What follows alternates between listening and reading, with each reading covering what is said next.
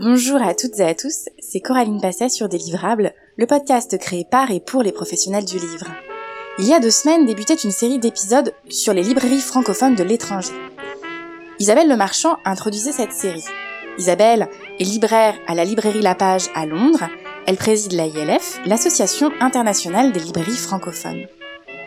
Dans le dernier épisode, l'épisode 68 donc, elle nous parlait du métier de libraire à l'étranger, des problématiques communes et parfois spécifiques à ces libraires que l'on entend moins, mais qui pourtant sont une formidable vitrine de la francophonie dans le monde. Aujourd'hui, je suis ravie de donner la parole à Marilyn Noël, libraire à Santiago du Chili depuis plus de 30 ans. Marilyn nous parle de son métier, qu'elle a façonné à son image, elle nous parle de sa réalité concrètement à pas moins de 14 000 km de la France. Vous verrez, le métier de libraire pour Marilyn ne se cantonne pas aux quatre murs de sa librairie. Elle parle de ses lecteurs, des problématiques concrètes au Chili et des liens avec les autres professionnels du livre, des libraires bien sûr, mais pas que. Belle écoute Bonjour Marilyn. Bonjour Coraline. Merci de me rejoindre sur euh, le podcast des livrables aujourd'hui. Donc tu as créé la librairie Le Comptoir à Santiago du Chili il y a presque 30 ans. Le comptoir c'est 40 mètres carrés. C'est la seule librairie 100% francophone de Santiago. Et c'est aussi beaucoup d'autres choses. Est-ce que pour commencer, tu, peux euh, nous expliquer ce qui t'a amené à créer une librairie au Chili il y a quasiment 30 ans? Alors, euh, merci déjà de cette invitation. J'adore ton podcast, donc euh, je suis très honorée. Et alors moi, ben, je suis arrivée au Chili en fait en 86, plus ou moins. J'avais 24 ans. J'ai fait un séjour d'abord pour des raisons personnelles, et puis ben, c'est vrai que je suis tombée complètement amoureuse de ce pays au point que dès que je suis rentrée en France, je, n'avais qu'une idée, en fait, c'était revenir ici, m'y installer. Et je suis revenue en 87. J'ai d'abord travaillé dans une banque. Moi, j'ai fait des études de commerce international en France. J'étais au département voilà commerce international. Puis après, j'ai travaillé dans une librairie où j'étais chargée des importations, des démarches, hein, tout ce qui est euh, démarches de douane, banque, etc. avec la France. Mais comme j'étais bien plus passionnée par les livres euh, que par euh, toute la paperasserie administrative, je faisais mon, travail très vite et puis euh, je descendais dans la librairie, j'y passais bien plus de temps que dans mon bureau et je me suis vite aperçue qu'il y avait en fait un, un, manque au Chili à l'époque en matière, si tu veux, de beaux livres, de livres jeunesse. Moi, j'ai commencé à avoir mes enfants en 91 et donc dès que l'aîné est rentré en maternelle à l'école française, bah là je me suis dit il y a un vrai potentiel, il y a un vrai besoin de rafraîchir un peu l'offre locale et voilà, c'est comme ça que je me suis lancée à, créer ma propre librairie. Voilà. Mais du coup, qu'est-ce qui t'a poussé à, mmh, à lancer une librairie française, à pas lancer une librairie internationale alors que pourtant on n'est pas dans un pays francophone? Ça s'est imposé un peu de suite, hein, à la fois par choix, mais aussi un peu par obligation. Moi, j'avais pas d'apport financier, donc il fallait que je trouve un créneau, une une niche. J'aurais des interlocuteurs hein, qui me fassent confiance. Et en fait, je me suis tournée vers la France parce que dans la librairie où je travaillais, et j'avais commencé à tisser un, réseau, si tu veux, modeste hein, à l'époque, mais, mais ça a été un peu décisif. Par exemple, je devais participer à ce moment-là à une formation à Paris pour les libraires d'Amérique latine. C'était organisé par le BIEF. Et c'est là que j'ai profité pour euh, commencer à parler un peu timidement de mon projet, genre euh, voilà, euh, j'aimerais bien faire ma propre librairie au Chili, plutôt jeunesse pour telle et telle raison. Et, et en fait, bah là, tout le monde m'a encouragée et ça a été hyper bien reçu des gens avec qui je travaille déjà un peu, donc ils m'ont vraiment poussé à, l'époque. Moi, c'est grâce au soutien en fait de tout un réseau institutionnel un peu en France que j'ai pu monter ma propre librairie. Euh, le BIEF, donc euh, le BIEF c'est le, Bureau international de l'édition française, donc c'est eux qui organisent les, les séminaires. Euh, j'ai profité des séminaires de formation, des rencontres professionnelles pour les libraires de l'étranger. Et puis, il y a quand même un dispositif bah, spécialement destiné au soutien des librairies de l'étranger à l'intérieur du CNL du Centre national du livre. Donc, ça veut dire que concrètement, une fois que tu as obtenu le label LFR, librairie francophone de référence. Tu as accès à des subventions pour la formation, l'aménagement du local, pour le stock. Euh. Donc voilà, moi au départ, j'étais pas complètement lâchée dans la jungle grâce à, toutes ces institutions. Après, tu as la centrale de l'édition. ils encadrent un peu tous les aspects pratiques, si tu veux, techniques, les assurances internationales, euh, tout ce qui nous permet d'ouvrir des comptes auprès des distributeurs, tu vois. Donc voilà, c'est ça au départ qui a encadré un peu mon, projet. Après, ouais, vendre du livre exclusivement en français dans un pays non francophone, c'est vraiment. Dans mon cas, moi, c'est ce que je recherchais. C'était vraiment une niche dans laquelle je pourrais me, me démarquer, quelque chose où il n'y ait pas trop de concurrence ici, quelque chose qui me permet de toucher un public captif alors, il est peu étendu, ça, c'est sûr. Mais c'est un public qui a des besoins spécifiques et voilà, c'est mon expertise, c'est mon savoir-faire. Moi, je crois que ça a été une bonne décision dans mon cas, c'est de ne pas m'éparpiller. D'abord parce que j'ai travaillé seule très très longtemps. J'ai une collègue maintenant depuis plusieurs années, plusieurs collègues qui sont passés, mais c'est vrai que j'étais seule, donc je ne pouvais pas être sur tous les fronts non plus. Et puis voilà, c'était ce que je connaissais, tu vois. Et, du coup, justement, quel bilan tu dresses de ces presque trois décennies maintenant?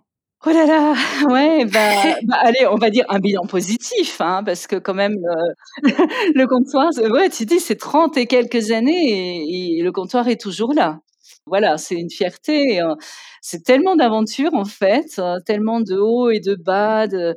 Alors les crises hein, économiques diverses, variées, si le, passage à l'euro, le retour à la démocratie au Chili, euh, les tremblements de terre, on en a encore eu un, euh, une bonne secousse euh, la nuit dernière, le soulèvement social, la rébellion citoyenne, le Covid, enfin tu vois, et puis toujours là la, la petite librairie qui résiste. ouais, j'ai l'impression d'être un peu le village des Gaulois, tu sais, quelquefois, toujours là, mais bon moi, tous ces changements, en fait, ils m'ont fait évoluer moi en tant que libraire. Hein. Comment j'ai changé en tant que libraire? Moi, j'ai beaucoup changé mes pratiques euh, professionnelles. Si tu veux, je suis une libraire très très différente de celle que j'étais quand j'ai quand j'ai commencé. Moi, je me suis sentie très longtemps euh, isolée pas seulement en termes géographiques, hein, mais, mais aussi parce que mes interactions, par exemple, avec les éditeurs, mmh bah, c'était en fait des interactions avec des distributeurs au début. C'est des plateformes d'achat, des suivis de commandes. Ça manquait d'humain, tout ça, tu vois. Moi, si tu veux, il y a, y a deux événements qui ont changé ma perspective du métier. Bah, c'est vraiment euh, à partir de l'avènement des réseaux sociaux, en fait, que j'ai pris conscience bah, que j'appartenais à une famille professionnelle. Je me suis découvert petit à petit une, légitimité, si tu veux, à, échanger avec mes collègues en France. J'ai découvert bah, qu'il y avait je sais pas, des métiers incroyables. Il y avait des relations libraires. Je suis la terreur des relations libraires maintenant. Il y a des éditeurs, des auteurs, des autrices avec qui on peut vraiment échanger. Et moi, ça, je faisais pas avant, euh, avant Facebook, Instagram, etc. Voilà. Donc ça, c'était un gros, gros changement. Et puis l'autre, euh, l'autre événement euh, pivot pour moi, c'était la création de l'AILF, Association internationale des libraires francophones. Il y a donc 20 ans maintenant que l'association existe j'ai pris conscience que bah, j'étais pas seule au monde, euh, qu'il y avait des tas de collègues euh, qui traversaient les mêmes galères en fait. Hein. Même si c'est vrai que les réalités, les réalités locales sont vraiment différentes, euh, mais quand même on a des thématiques en commun. on gagne beaucoup, beaucoup à échanger, à se fédérer. Moi, tous les matins, par exemple, j'ai des nouvelles de ma collègue à Jérusalem, euh, j'échange mes lectures avec euh, Elodie à Vienne. Enfin, tu vois, tout ça, c'était pas possible il y a 30 ans. Et, et c'est vrai qu'il y a des moments où tu te sens vraiment loin, seul, sans énergie. Ben là, ça te redonne du peps, quoi. Donc, en fait, enfin, je sais que je suis une meilleure libraire qu'à mes débuts grâce à tout ça, je dirais euh, plus connectée, plus globale, euh, vachement mieux informé, évidemment. Euh. Est-ce que tu peux nous parler de tes lecteurs? Parce que je te demandais pourquoi une librairie francophone et pas une librairie internationale au Chili? Mais je pense que derrière cette question, il y a aussi une question importante, c'est celle de, du public qui rentre dans la librairie. Est-ce que tu, tu, peux nous en parler? Oui, le comptoir, c'est une librairie généraliste. Hein. Généraliste, c'est-à-dire c'est vraiment comme une petite librairie de quartier de France. Nous, on a fait postulat au départ, hein.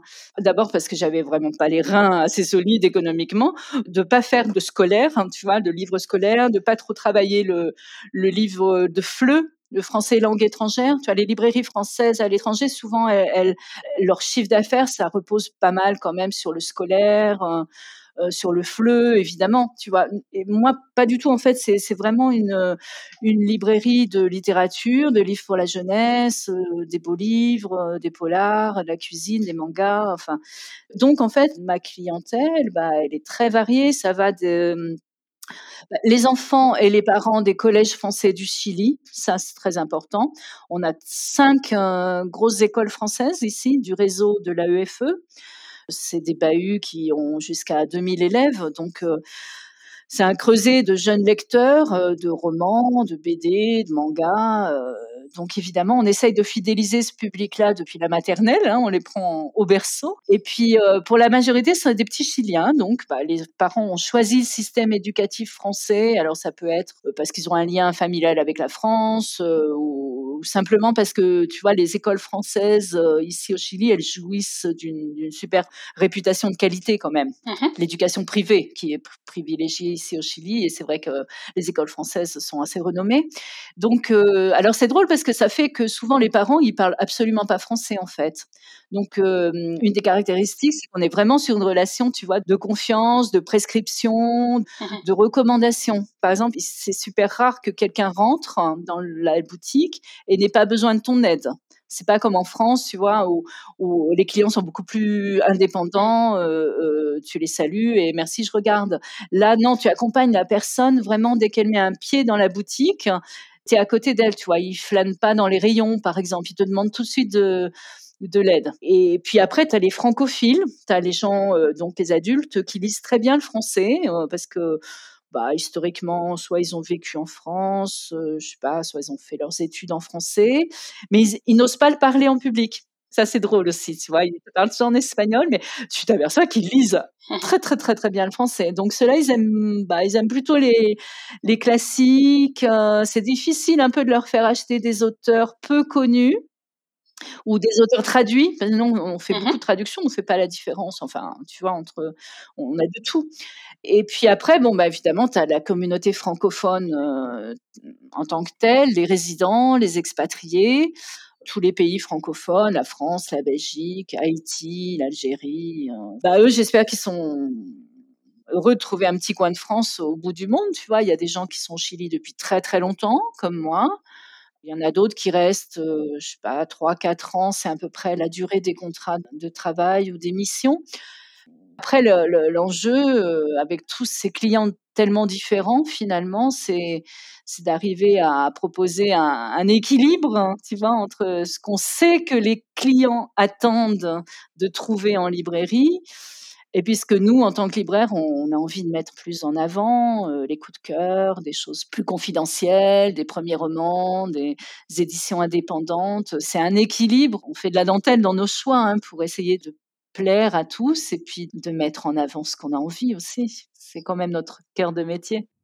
Et comment tu le trouves cet équilibre? C'est vraiment difficile. Ça se tisse vraiment au fil des, des années. Tu sais jusqu'où tu peux pousser le bouchon, tu vois un peu.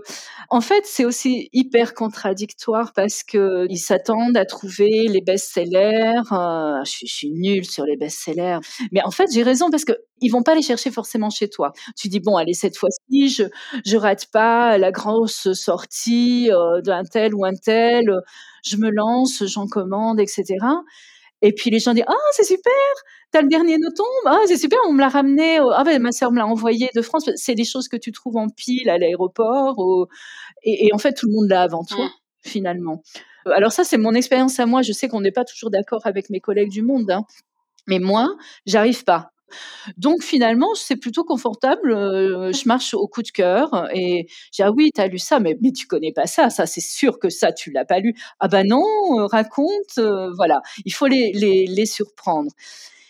Mais bon, c'est un équilibriste, quoi. Il faut quand même en avoir, évidemment. Moi, j'ai pas un client, une clientèle de passage, tu vois. De, je suis pas dans un quartier. Euh, bah, déjà, c'est pas un pays très, très, très touristique. Je suis pas dans un passage touristique. Je suis dans un quartier résidentiel.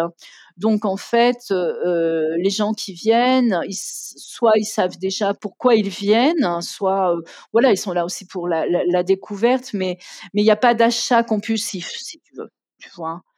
Donc, on fait vraiment de la dentelle, hein, c'est sûr. Faut bien connaître les clients. Et ta librairie, elle fait 40 mètres carrés. Ouais. Alors, euh, pour bien s'imaginer, c'est quand même, euh, c'est pas très grand. c'est tout petit. Et ton rôle, euh, tu m'arrêtes hein, si je dis une bêtise, mais il s'arrête pas aux quatre murs de ta librairie. Tu te déplaces beaucoup au Chili. Est-ce que tu peux nous, nous parler de tes actions hors les murs? Oui, oui, absolument. Ben, j'en viens à mes débuts, en fait. Moi, au début, j'avais pas les moyens de louer une boutique. Hein, euh, donc, en fait, j'ai longtemps, pas mal longtemps, travaillé en itinérance sur le modèle des réunions euh, Tupperware. Hein. J'arrivais avec mes livres. Alors, surtout pour euh, des livres pour enfants dans un premier temps, chez les mamans des maternelles, des classes de mes enfants. J'ai fait ça très, très longtemps. Alors, je fais plus ça. Mais j'ai continué en fait jusqu'au Covid, et là je reprends petit à petit, de faire des expos-ventes dans les écoles françaises du Chili. Donc chacune euh, leur tour, tu vois, une fois par mois. Ça veut dire bah, des milliers de kilomètres. Le Chili, c'est 4000, euh, plus de 4000 kilomètres du nord au sud. Les écoles sont dans le nord, dans le centre et dans le sud, et dans le grand sud. Donc, euh, ça fait des milliers de kilomètres. Mais en fait, il faut leur porter euh, bah, euh, voilà, pour survivre au départ, il fallait bien que je porte les livres dans les écoles pour que les gens me connaissent, etc. Et finalement, ça fait un suivi de clientèle tellement personnalisé et, une chouette euh, relation de confiance quand même que ça perdure aujourd'hui. Les gens voyagent pas. Les gens ont horreur de venir à Santiago. Santiago, c'est la grosse métropole. Enfin, quand tu habites dans le Grand Sud ou dans le Nord, euh, Santiago, tu évites. quoi. C'est vraiment pour les rendez-vous médicaux quand il n'y a pas un spécialiste dans ta région, mais, mais c'est l'horreur. C'est une ville très polluée, très grande, avec beaucoup de bouchons. Donc en fait, c'est ah non non, je viens pas à, Santiago. Donc en fait, c'est à toi d'aller, euh, si tu veux survivre, euh, porter la bonne parole en fait. Mais bon, c'est sûr que maintenant on a un site web, on a un site web marchand depuis le Covid, hein, c'est assez récent, c'est 2020. Et mais tu vois, même maintenant, il, est vraiment rare qu'un client de région passe commande par le site web euh, sans m'avoir demandé avant par WhatsApp euh, des conseils. Mmh.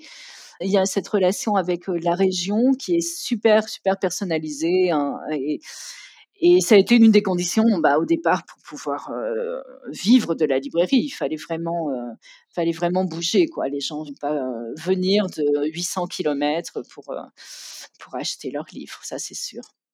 Là, tu nous parles de la manière dont tu vas à la rencontre de tes lecteurs.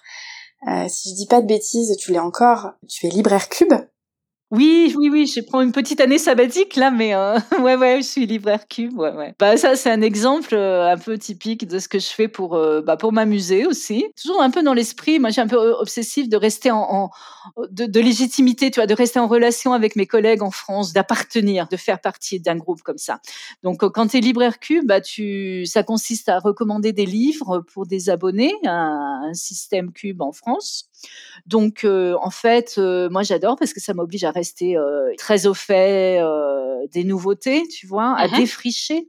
ça me sert pour trouver des trésors pour le comptoir aussi. Quelquefois, je, je cherche un livre pour un cubeur et, et j'en note deux ou trois au passage pour la mmh. librairie, tu vois. Donc, puis c'est une très chouette équipe et ouais, ouais, c'est très gai. Et tu vois, je pensais que en étant libraire cube au Chili, tu faisais tes précos pour les lecteurs francophone du Chili hors. Euh, ah non, pas du tout. Non, non, ça marche pas du tout comme ça. Non, non. Avant de connaître Cube, en fait, j'avais inventé un concept qui était euh, la boxe du comptoir. Ça, oui, ça se passe ici. Ça, ça s'adresse à, mes clients. Donc, ça s'adresse aux plus curieux des, clients qui acceptent un peu de, jouer le, bah, le jeu de la découverte. Euh, euh, il faut qu'ils soient ouverts d'esprit, évidemment. Donc, ça consiste à choisir des titres hein, surprises tous les mois pour euh, un client qui s'est abonné pour une box pour six mois ou pour un an. Donc, ils ont rempli au moment de l'abonnement, ils remplissent un profil de lecteur. Et à partir de là, moi, je leur choisis un, un livre personnalisé, tu vois, c'est hyper personnalisé. Il n'y a pas deux box pareilles euh, tous les mois. C'est vraiment, bah, voilà, c'est un travail de fourmi, ça j'aime bien. Et, et, oui, ça ressemble un peu au, travail de, la cube, mais c'est ça, c'est ici national et c'est quelque chose que moi j'ai monté après. J'ai dit ah tiens, ça existe en France et, ça s'appelle Cube. Et, donc euh, là, on est rentré en contact et je suis devenue libraire Cube. C'est deux choses euh, différentes. C'est deux choses différentes et, qui se complètent très bien du coup. Euh. Et il y a une dernière initiative, je crois, que tu proposes à tes lecteurs, bah, aux enfants au Chili. Tu arrives à leur proposer les ouvrages de l'école des loisirs sous forme d'abonnement. Ça fonctionne comme ce qui est fait en école? C'est les abonnements max comme en France en fait. C'est ça? Oui, exactement. Ce sont les mêmes abonnements qu'en France. En fait, moi, euh, pour euh, revenir au début, j'ai commencé la librairie avec les abonnements de l'école des loisirs. Hein. C'est vraiment, c'est la maison d'édition qui m'a soutenue dès, dès le début. Et comme je racontais, j'avais pas les moyens d'avoir un stock. Euh. Donc l'école des loisirs m'a dit, bah, fais les max. Et puis à partir de là, euh, euh, tout est parti en fait. Mais on les travaille les abonnements avec un système un peu différent de la France, c'est-à-dire que ici c'est c'est la librairie qui centralise les abonnements.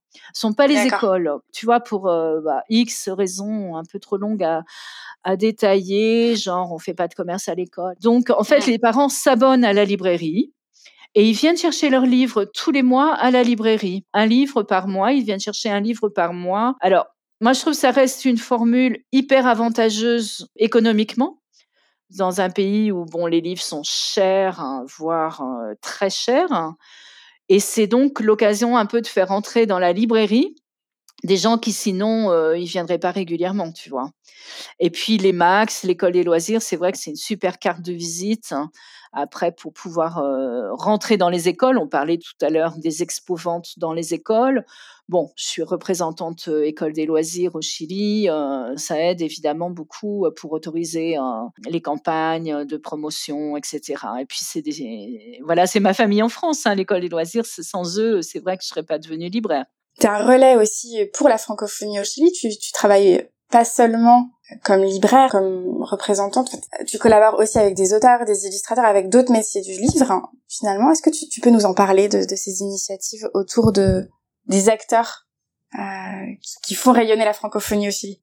Oui, alors tu sais, je dirais comme pas mal de mes collègues de l'étranger, en fait, en termes de rencontres, d'invitations d'auteurs, etc., nous, on a plutôt tendance à, à se raccrocher aux branches, en fait tu vois, dans ce sens que financièrement, on n'a pas les épaules assez solides pour se lancer dans des invitations euh, d'illustrateurs, d'auteurs. On adorerait, hein, évidemment, mais, on ne peut pas économiquement. Mais on essaie de se glisser dans tous les programmes pour, euh, bah, organiser une signature, un événement, euh, pour être celle qui fera l'interview, etc. après, nous, on peut être force de proposition auprès des, des instituts français, des alliances, euh, etc. Mais ça, ça, marche pas toujours. Il y a des programmes établis. Hein. Par contre, oui, oui, on a toutes ces années euh, eu le plaisir de recevoir tellement, tellement euh, d'artistes, mais invités par des institutions locales. Tu vois, que ce soit l'alliance l'ambassade, l'institut. Et là, on a, on a hâte parce qu'en fait, c'est vrai que là, c'est encore un peu tiède au niveau des voyages. Il faut savoir que les conditions d'entrée au Chili, là, elles commencent à peine en fait à s'alléger. Et nous, ça a été vraiment le confinement, les restrictions étaient vraiment vraiment dures, euh, beaucoup plus dures qu'en France. Il y a beaucoup de gens qui sont pas sortis depuis euh, trois ans. Euh, ben, moi, je suis sortie la première fois il y a quelques mois. Et, donc pour rentrer au Chili, là, ça commence à, s'alléger. Donc on a vraiment hâte. c'est vrai qu'on en a marre de regarder avec nostalgie, tu vois, les, les photos des rencontres avec Miguel Bonnefoy, Catherine Meurice, extraordinaire euh, Désiré Alain Frappier qui doivent revenir au Chili. Euh. Enfin bon, on a commencé là il y a un mois, un mois et demi. On a eu la chance d'avoir euh, vraiment deux magnifiques auteurs belges. on a fait un partenariat avec la délégation Wallonie-Bruxelles et c'était notre grand retour en public depuis le Covid. On a eu la joie de recevoir Thomas Gunzig et Isabelle Ouveri c'était vraiment gai, le public était au rendez-vous et ça, c'est une invitation d'une d'une université chilienne et de la délégation Wallonie-Bruxelles. Et comme on, est très proche de la délégation, bah, ils nous ont proposé évidemment de faire une, euh, une matinée, de faire une, euh, une signature, une rencontre. C'est dans ce sens-là où je te dis, on, on se raccroche aux branches. On n'est pas, on est force de proposition, mais euh, voilà, c'est pas nous qui sommes en mesure de payer des, des billets, des hôtels, etc. malheureusement.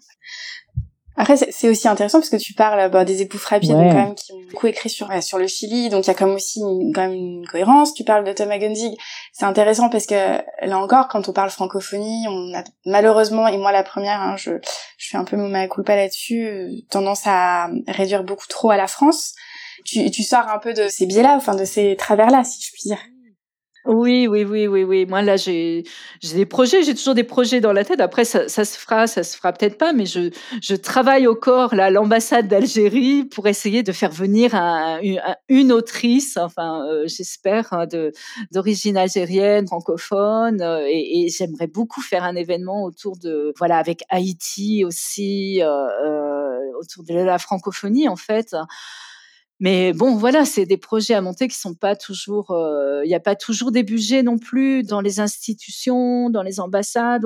On, pense euh, que ce serait plus facile si c'était eux qui invitaient, mais finalement tout le monde est assez. Euh, on est sur des budgets assez assez réduits. On est loin, c'est cher, mais mais mais il y a toujours des projets. Oui, ouais, j'ai toujours des idées en tout cas. Ouais. Tu parlais de ce moment marquant tout à l'heure euh, avec la création de l'ILF pour toi. Du côté, c'est ce que j'ai compris, hein, de la corporation que ça permet, enfin de, ça resserre les liens entre tous les libraires. Tu, participes aussi au, prix Libre à nous, qui réunit plus de 200 libraires francophones dans le monde. Il consiste en quoi ce prix exactement? Tu peux nous en parler? Bah, oui, toujours dans le même esprit. Ça, c'est un super prix. Euh, Libre à nous, c'est mené euh, tambour battant par des super libraires qui qui n'ont pas de vie personnelle, comme, comme la plupart d'entre nous. Vous en avez une, mais vous n'avez pas de temps. Vous n'avez jamais de temps libre. C'est surtout ça. Je sais pas quand vous dormez, en fait. voilà.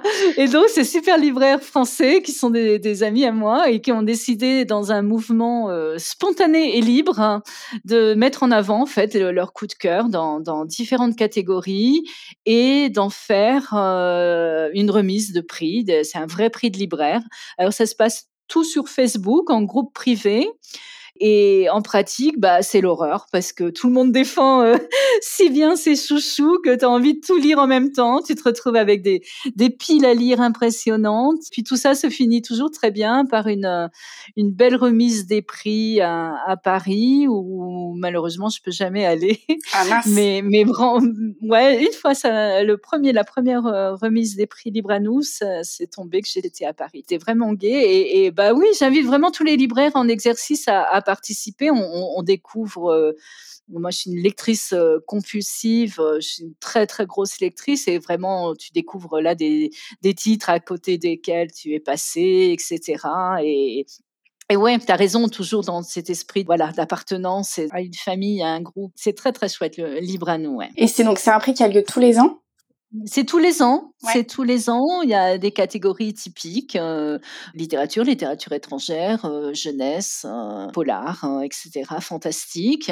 Tu défends les titres parus dans l'année sur Facebook en groupe privé et il y a plusieurs étapes demi-finale, etc., jusqu'au vote final qui se passe par nombre de likes en fait. Donc, tu as intérêt à bien défendre tes coups de cœur et, c'est le, le, nombre de, likes qui fait foi pour, euh, pour la remise du prix.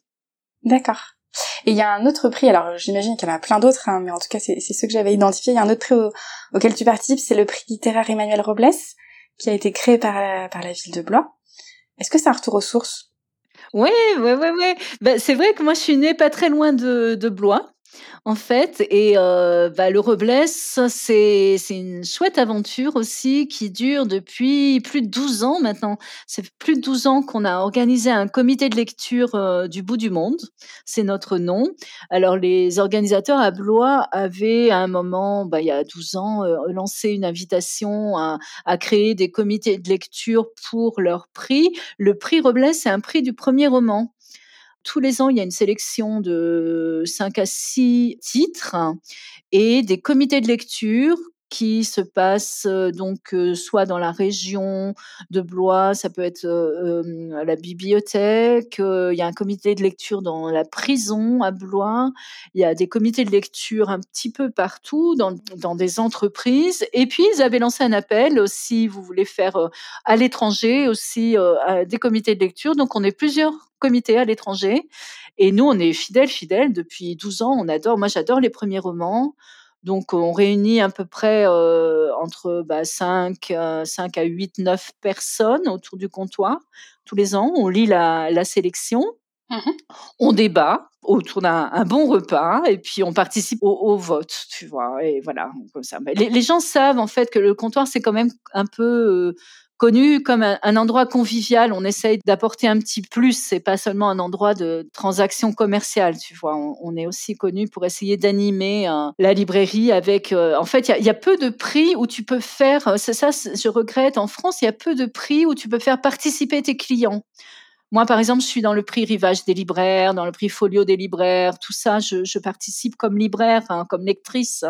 Mais les prix où tu peux faire participer tes clients, tu vois, même le prix Libre à nous, c'est un prix de libraire. Hein. Mmh. Et donc, c'est, j'avais trouvé ça, euh, et je cherche en fait des prix où tu peux faire un comité de lecture avec tes clients. Et Emmanuel Robles, c'est génial pour ça. Puis c'est une très chouette équipe aussi, ouais. Et puis, tu parlais de la librairie qui est un lieu euh, ouais, c'est pas un simple lieu de transaction. L'objectif, c'est de créer euh, des échanges, du lien, de faire vivre les livres. Et en même temps, les ouvrages, euh, ça Isabelle l'expliquait dans l'épisode précédent, les, les, ouvrages euh, même francophones, même ceux qui viennent de France, ne sont pas soumis au prix unique du livre qu'on va trouver en France. C'est vraiment chaque pays qui définit ses, ses propres règles. elle mettait l'accent, Isabelle, sur, sur les frais d'approche, donc tu me dis hein, pareil si je le dis mal, mais euh, tout ce qui va faire que le livre arrive à tel prix, dans telles conditions euh, en librairie. Est-ce que tu, tu, peux revenir sur ces frais d'approche au Chili et nous expliquer notamment comment tu gères la distance et le temps d'approvisionnement des livres depuis la France? Euh, bien sûr. bon, le Chili, c'est donc bah, plus de 14 000 km de la France, hein, déjà. Donc, euh, l'organisation pour approvisionner la, librairie, elle est un peu différente du modus euh, operandi des collègues en France, mais il y a pas mal de similitudes quand même. C'est-à-dire, euh, comme les collègues en France, on a des comptes ouverts auprès de tous les distributeurs français classiques. On passe nos commandes, soit en direct, par Dilicom, soit sur le portail, soit avec nos systèmes de gestion. tout ça, c'est pareil. Là où ça commence à être différent, en fait, c'est l'envoi des commandes. Nous, alors moi je parle pour le Chili, mais c'est à peu près pareil dans, tous les pays du monde. On a un système de groupage en fait.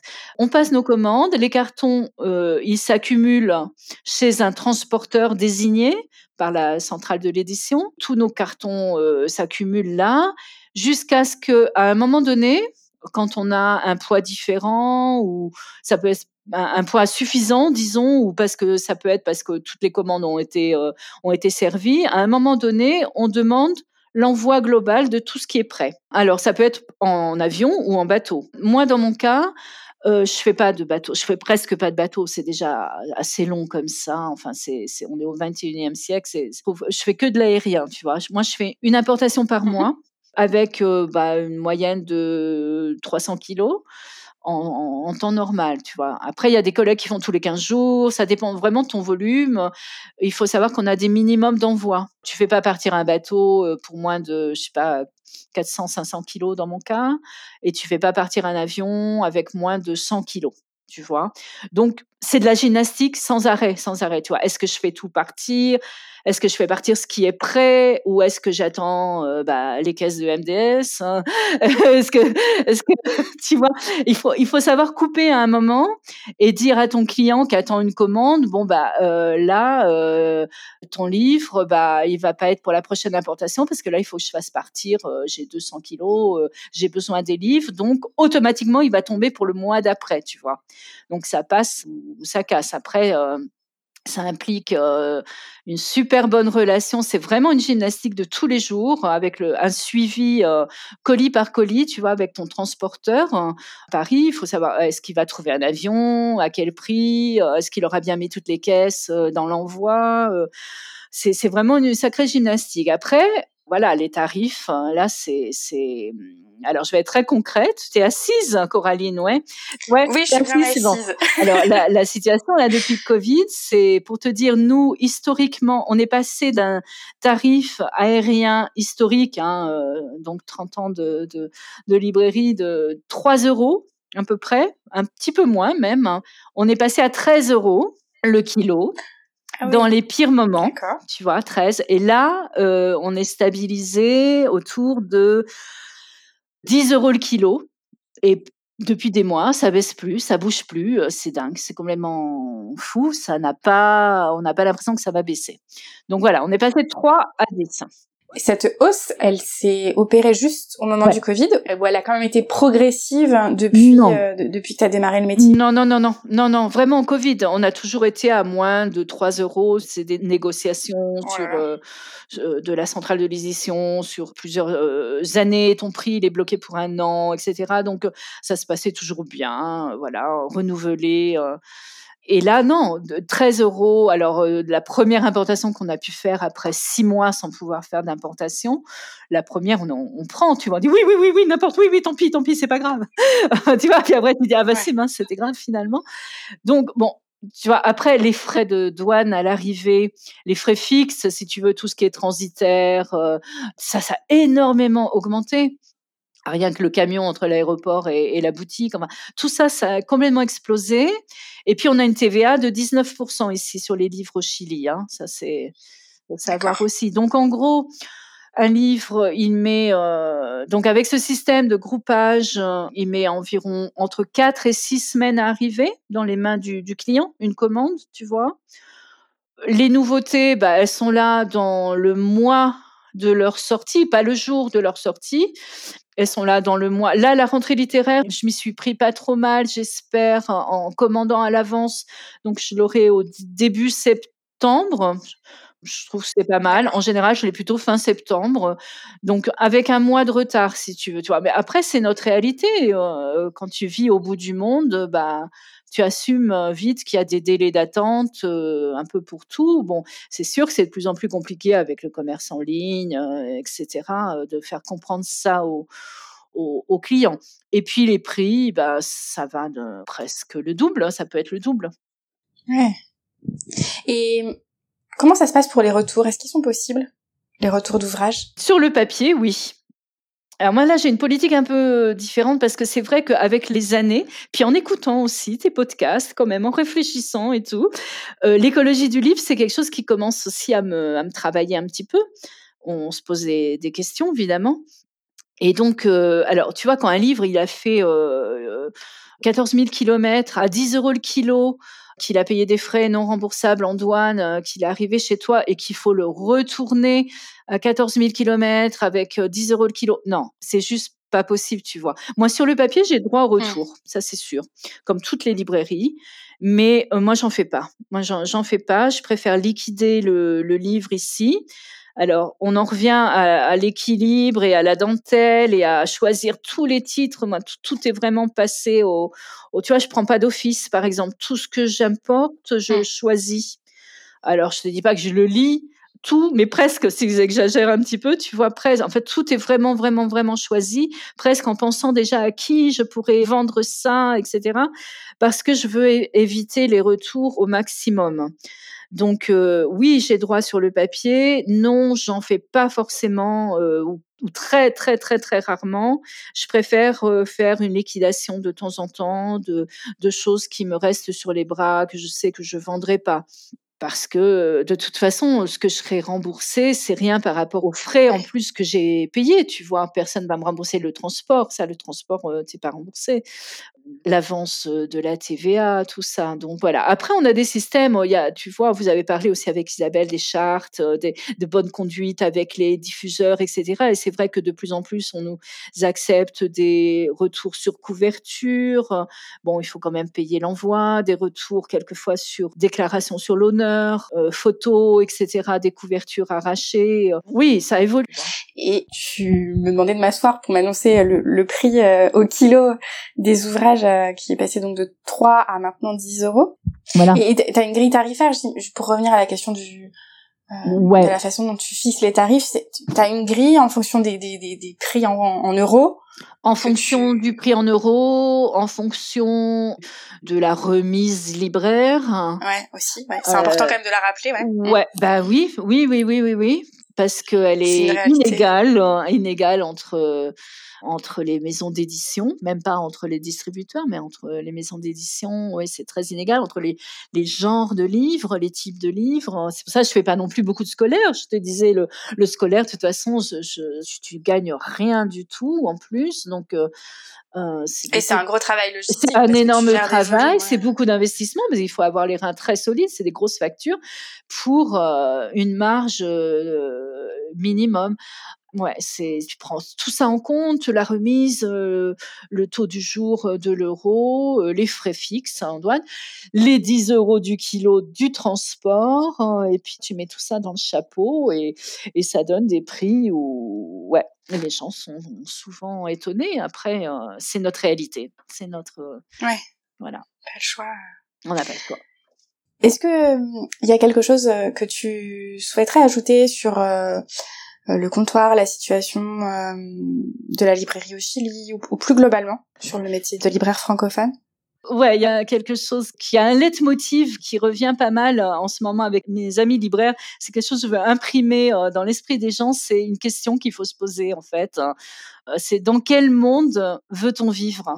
Et ça, c'est un peu notre leitmotiv en ce moment. C'est, quand les clients nous se plaignent des prix, tu vois. C'est notre réponse à tout avec euh, avec mes collègues libraires. C'est euh, dans quel monde on veut vivre pour l'avenir des librairies, du monde surtout. Des, euh, en France, je pense qu'on est encore les librairies sont sont quand même assez protégées par la loi langue, etc.